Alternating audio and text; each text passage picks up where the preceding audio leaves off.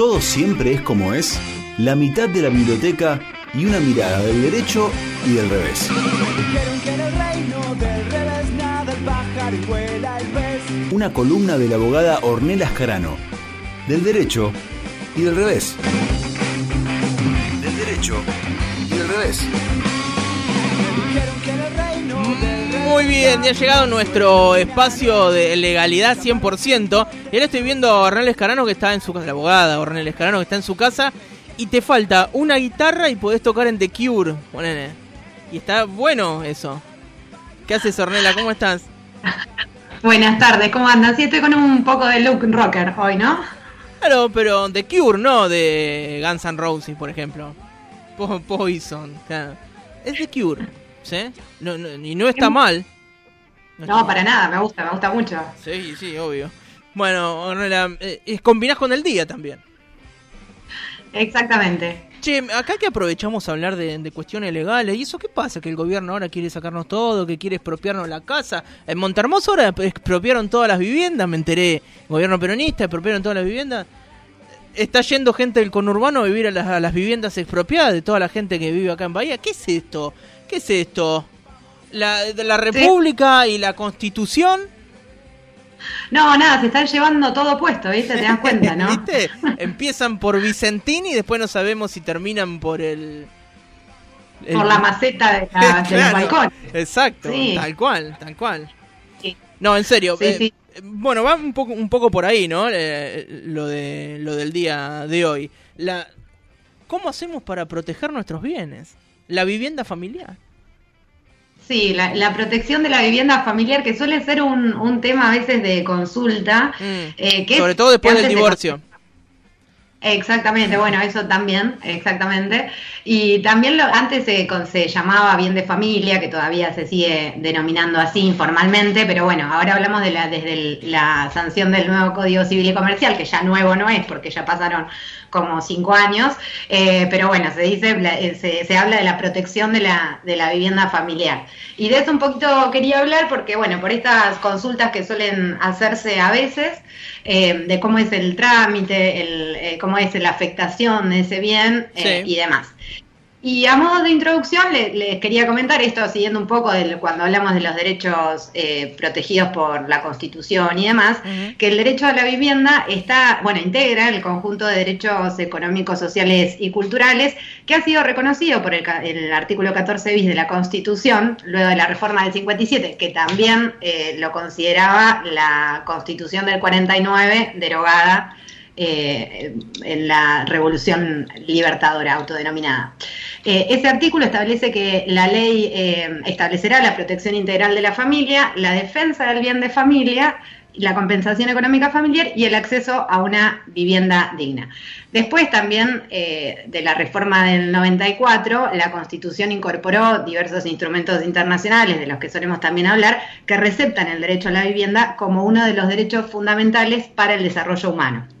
Eh, también, bueno, está receptado por nuestra constitución eh, provincial. Eh, y bueno, ahí hay una, una, distinción que suele hacer Kemelmacher de Carlucci, que dice que por un lado encontramos el derecho a la vivienda, que, está inserto en el sistema de, políticas públicas, del sistema de, derecho administrativo y del desarrollo económico. Y por otro lado, hablamos del derecho sobre la vivienda, que tutela el derecho sobre la vivienda que se habita y se habla de las garantías jurídicas que rodean al titular del derecho sobre, eh, sobre ese inmueble que está destinado a, la vivienda o a la de su familia.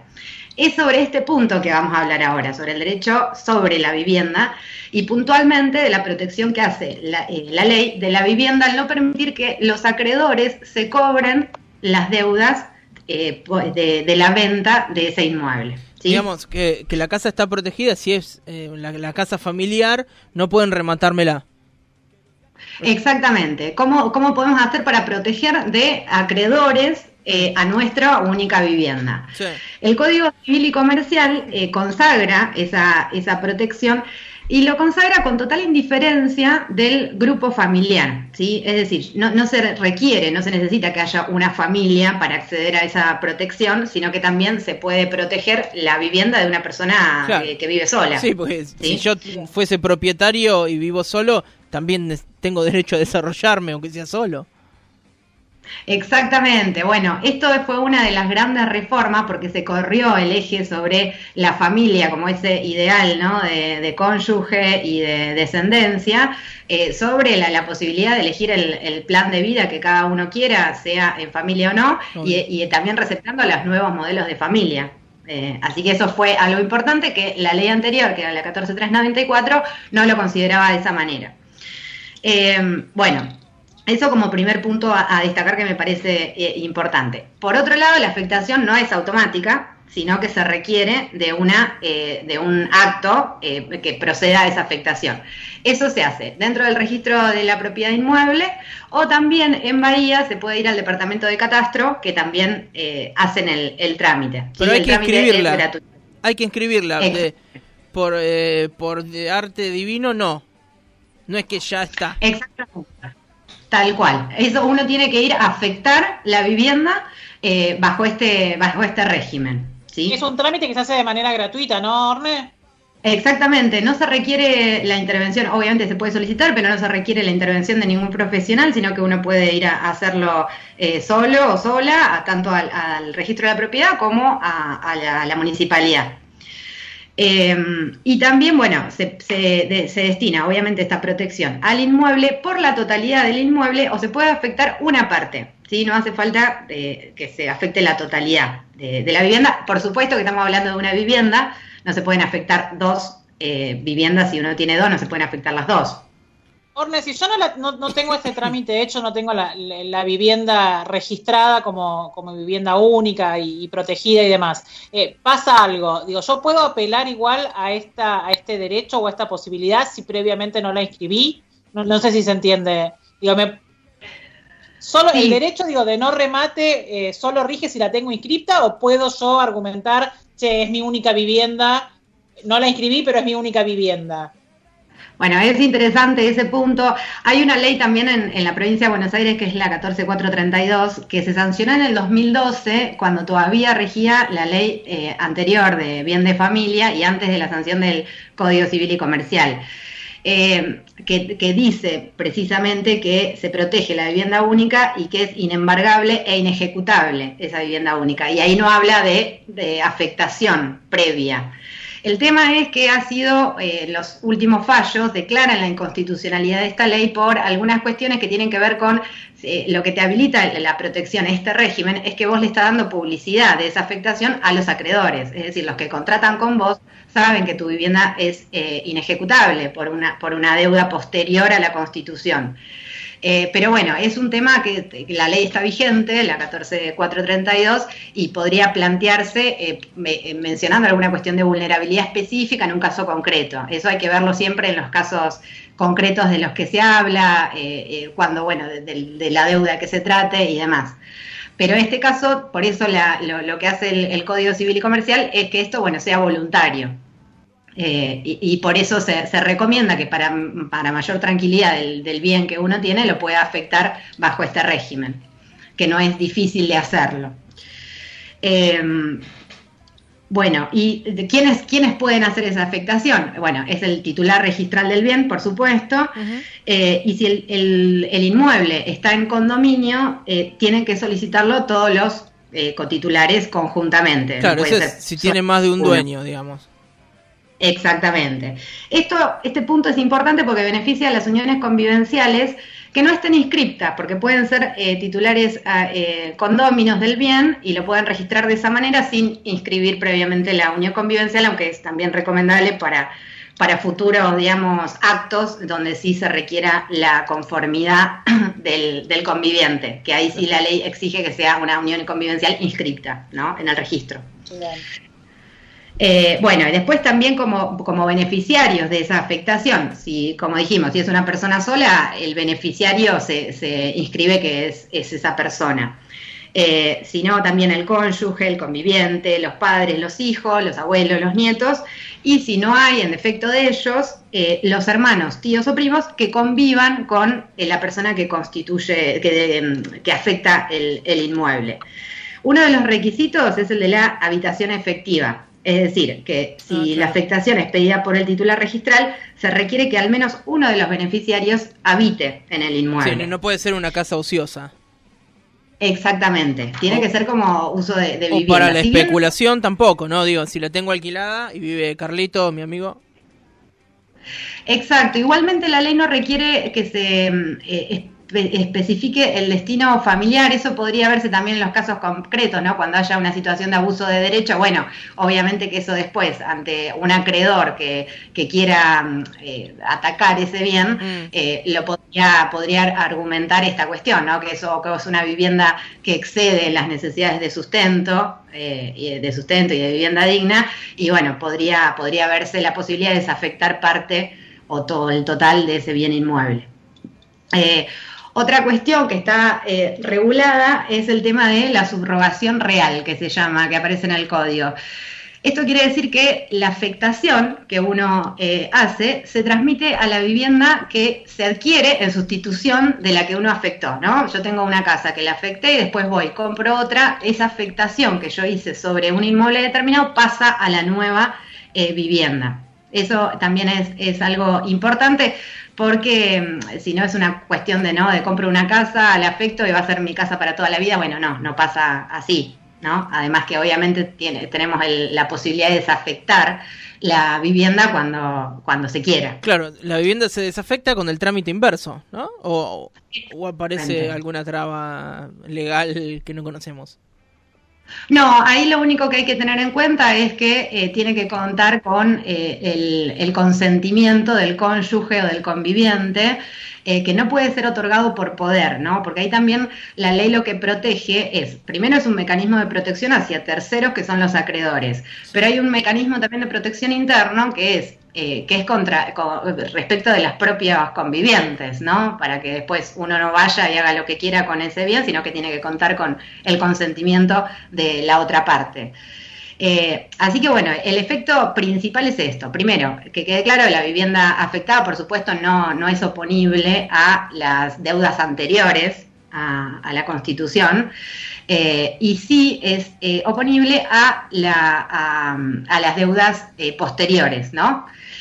Eh, ¿Qué pasa, por ejemplo, Orne, si, no sé, yo tengo mi casa eh, registrada como, como bien de familia y vivienda única, y viene José y me dice, che, mira, quiero alquilar este departamento, necesito una, un título para la garantía, ¿puedo darle mi título de propiedad si mi casa está afectada a este beneficio como garantía para que él alquile?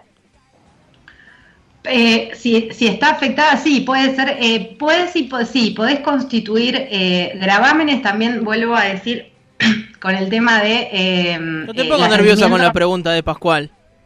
Me, me atrante, perdón. No pasa nada. Tosé todo lo que quieras, Ornella, se acá. Yo estoy tosiendo todo el día ahora que tengo coronavirus. Esto es el cigarrillo que tendría que ir dejándolo, ¿no? Eh, perdón, Vir, lo que me preguntabas era respecto de, eh, hipoteca, no, no entendí bien.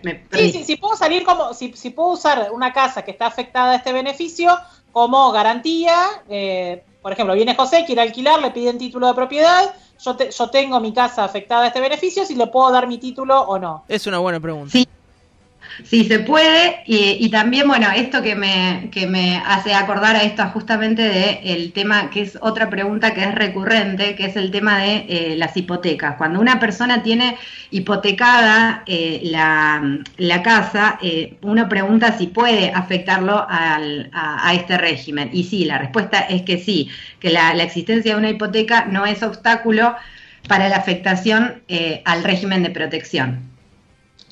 Em, y mm, eh, bueno, lo mismo, si, ¿qué, ¿qué, pasa si quieres vender la, propiedad que está protegida? ¿no? Bueno, ahí y eh, lo que decíamos recién, eh, el primer paso es desafectarla, es, dejar, es decir, dejar sin efecto la, inscripción y ese trámite se hace de nuevo en el registro de la propiedad. Creo que actualmente hay una tasa que se cobra que mm, no, no puede, creo que no es más de mil pesos que se cobra por ese trámite y es bastante rápida la, desafectación. Muy bien, así que si queremos vender la casa Pascual ya sabemos. Una luquita y lo deshacemos. La desafectamos primero. Exacto por supuesto. Muy bien. Bueno, algo que nos haya quedado en el tintero de todo esto? Está eh, buenísimo que, digo, para un, paréntesis, está buenísimo esto que, vos explicás. Digo, hay un montón de gente que, es propietaria que por ahí nunca hizo este trámite, que por ahí no tiene ni idea cómo es, o por ahí va a otros lados y eh, con una mala intención los mal asesoran. Está bueno que sea así como democrática esta información de decir, che, podés hacer esto. Es que me parece que está bueno estos espacios también para que vayamos, a veces hablamos un poco más de cuestiones más generales que no está, de hecho a veces eh, durante la, semana vemos eh, muchas cuestiones que se van aplicado, por ejemplo el otro día hablamos del derecho a la discriminación y demás, y me parece que está bueno el conocimiento de estas de estas cuestiones, que es el conocimiento de los derechos que tenemos, ¿no? Y que sea explicado de manera sencilla y que no siempre se requiera como eh, un interlocutor eh, que, sepa mucho más. Y no, estos son derechos que tenemos todos y que está bueno conocerlos para poder tomar mejores decisiones. Hay una cuestión también del derecho que, que está bueno destacar, que es lo preventivo, ¿no? No siempre ir a buscar el abogado cuando tenés un problema, sino tratar de prevenirlo. Sí, uy, choqué a una persona y no tenía el seguro, claro. Por ahí era mejor tener. Es mejor no chocar, pero era mejor tener, estar asesorado y decir, che, aseguralo al auto. Porque podés tener un Exactamente. problema. Bueno, Ornella, muy, muy, clara, como siempre. Imagino que del otro lado también son estos temas que son prácticos, ¿no? Que, que le pueden servir a cualquier persona que está escuchando. Y me parece que eso es lo bueno de, de poder hacer un micro también. Después, si querés escucharlo para ver cómo saliste, lo podés escuchar en Spotify, va a estar en nuestras redes sociales y también en la página web. Compartíselo a tu viejo, mandáselo a algún amigo, alguna cosa. Mirá, papá, salí en la radio. Ornella, muchas gracias de nuevo. Muchas gracias a ustedes, que tengan buena tarde. bien. Ahí pasaba nuestra abogada, la señorita Ornella Escarano.